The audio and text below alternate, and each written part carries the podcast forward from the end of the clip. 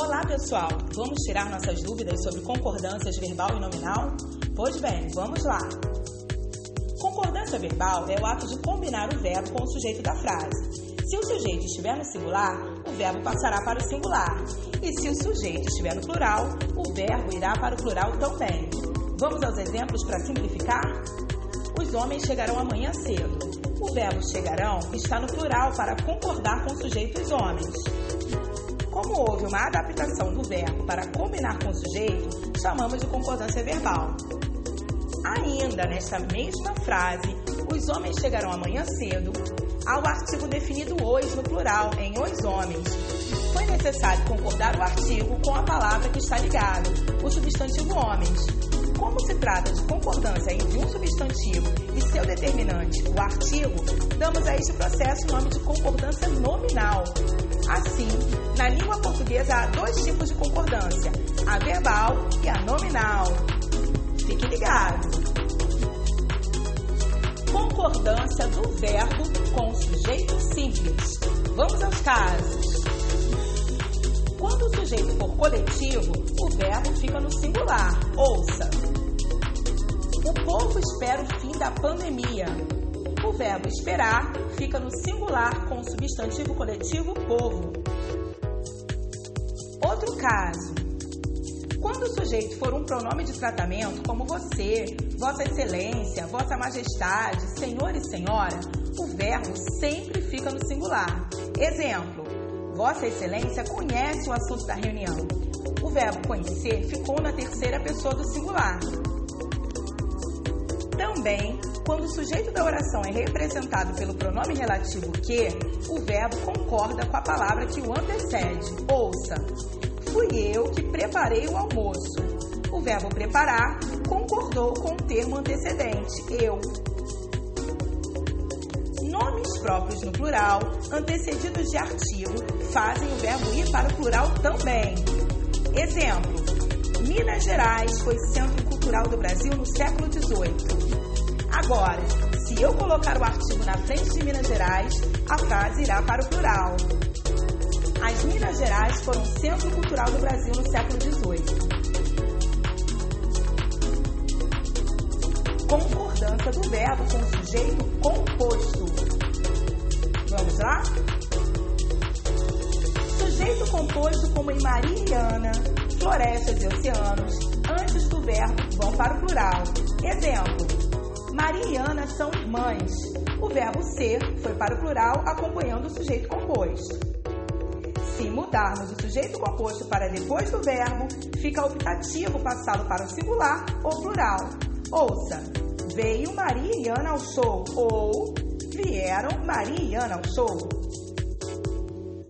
Já os verbos impessoais, que são aqueles que não possuem sujeito na frase, ficam exclusivamente na terceira pessoa do singular. É o caso, por exemplo, dos verbos fazer e haver, nos sentidos de tempo decorrido, haver também no sentido de existência, dos verbos ser e estar, indicando fenômenos climáticos, e do próprio verbo chover. Vamos aos exemplos para simplificar mais? Faz cinco anos que estive aqui. Havia muitas crianças e pais. Está quente hoje.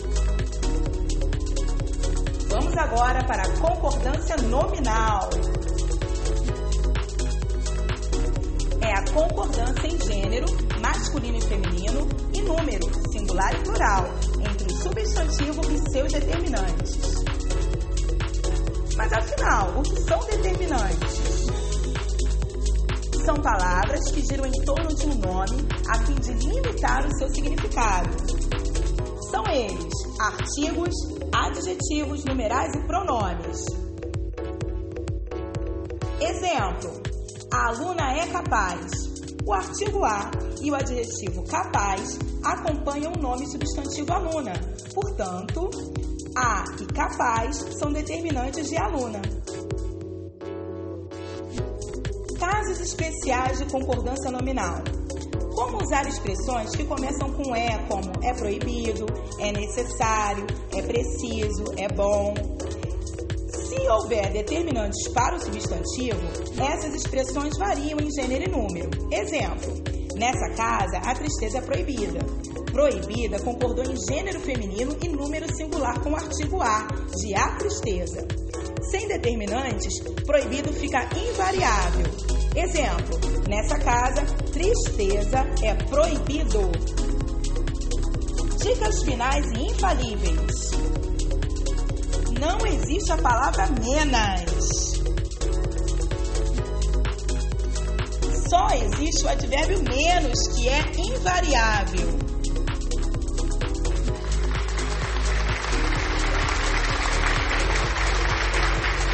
Se você for menina, diga muito obrigada. Se for menino, diga muito obrigado. E para saber se bastante vai para o plural, basta substituir pela palavra muito. Exemplo: Meu pai andou bastante. Será que bastante nesta frase irá para o plural? Ao passar para meu pai andou muito, verifico que não consigo passar a palavra muito para o plural.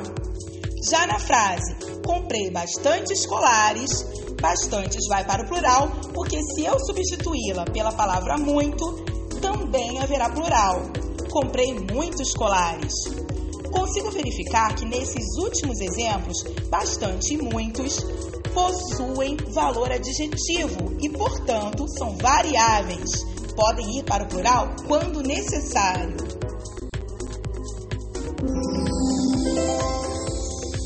Pois bem, pessoal, então por agora é só. Até lá!